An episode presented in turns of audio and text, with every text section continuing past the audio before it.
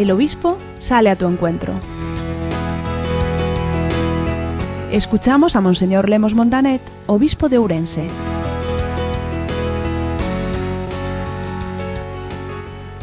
Dentro de unos días se iniciará la Semana Santa, la Semana Mayor.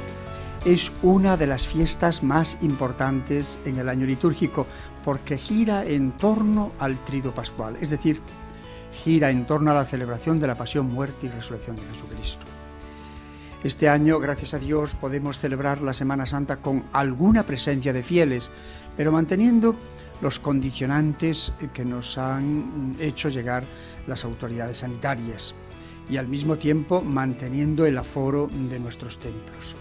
Por eso se recomienda que de manera especial se celebren en aquellos lugares, en la, la iglesia catedral o aquellos templos especialmente amplios, o incluso que se celebren en centros de atención pastoral especialmente significativos en las diversas áreas geográficas de la diócesis. Comenzamos, como siempre, con el Domingo de Ramos en la Pasión del Señor, que no podremos hacerla con las procesiones habituales, en donde participaban gozosamente tantos niños, la procesión de las palmas o la procesión del borriquillo.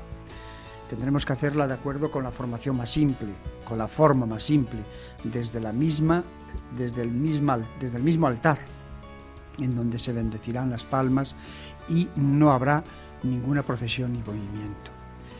Posteriormente, a lo largo de la semana, en esta diócesis de Orense, vamos a vivir con especial intensidad la misa crismal, misa en la cual los sacerdotes renuevan las promesas del bautismo, las promesas de su ordenación sacerdotal y se consagran los óleos, el óleo de los enfermos, el óleo de los catecúmenos y se consagra el Santo Crisma. Se bendicen los óleos y se consagra el Crisma. Es un acto muy hermoso. No podrán venir todos los sacerdotes, sino aquellos que tengan alguna misión representativa, como los arciprestes, los vicearciprestes, los delegados episcopales, los vicarios episcopales. Y el pueblo de Dios que pudiera entrar en la iglesia catedral.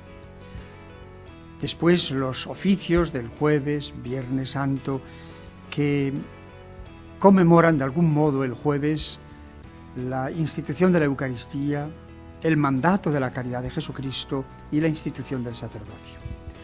El jueves santo os pido de manera especial a todos los fieles de la diócesis en Ourense que tengáis en cuenta que ese día, día de la institución de la Eucaristía, hablamos también de la institución de Cáritas, que forma parte y está metida en las entrañas mismas del ser de la Iglesia.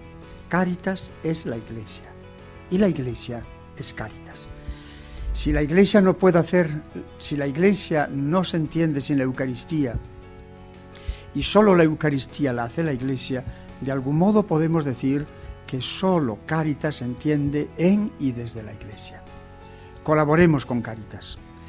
Hoy, debido a la pandemia y a tantas necesidades como a causa de ella están apareciendo en nuestra sociedad, esas colas que han llamado algunos del hambre, de la necesidad, tantos hombres y mujeres que en la plenitud de su edad están perdiendo sus puestos de trabajo o carecen de un puesto de trabajo digno, miran con esperanza las instituciones caritativas y solidarias de la Iglesia Católica. No los podemos defraudar. En ellos, sobre todo en ellos, los necesitados, los menesterosos, los vulnerables, reverbera de algún modo el rostro de Jesucristo resucitado y vivo. El Viernes Santo celebraremos la liturgia de la cruz y os invito a que los que podáis, en la medida de vuestras posibilidades, asistáis a esta liturgia sobria que se compone de manera especial de oraciones pidiendo a Dios nuestro Señor que nos conceda lo que necesitamos tantas veces. Entre ellos este año vamos a suplicarle una vez más que nos libere de esta pandemia. Y después está el signo de la adoración de la cruz, que no podemos besar como en otros años, como en otros años hacíamos el día de la tarde de Viernes Santo, sino que tan solo podemos hacer un acto de veneración a esta cruz.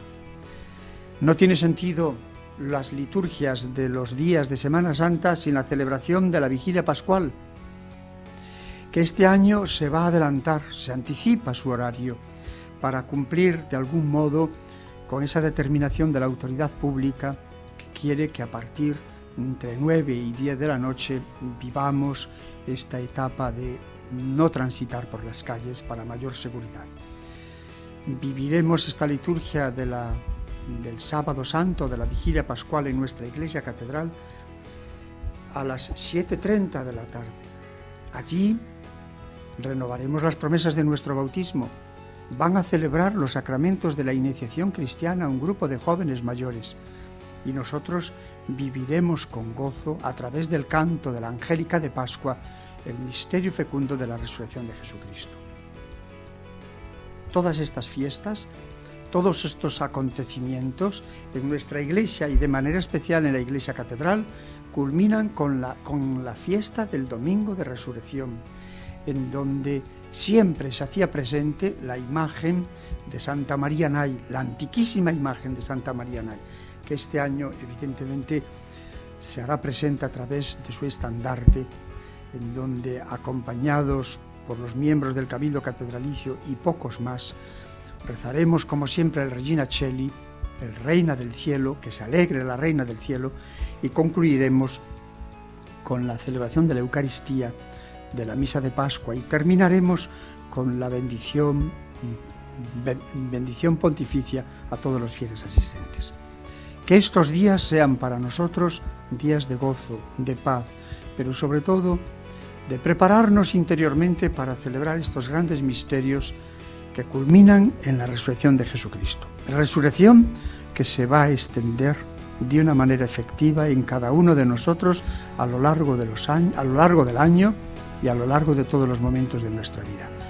Que tengáis una feliz y santa Pascua en este año 2021.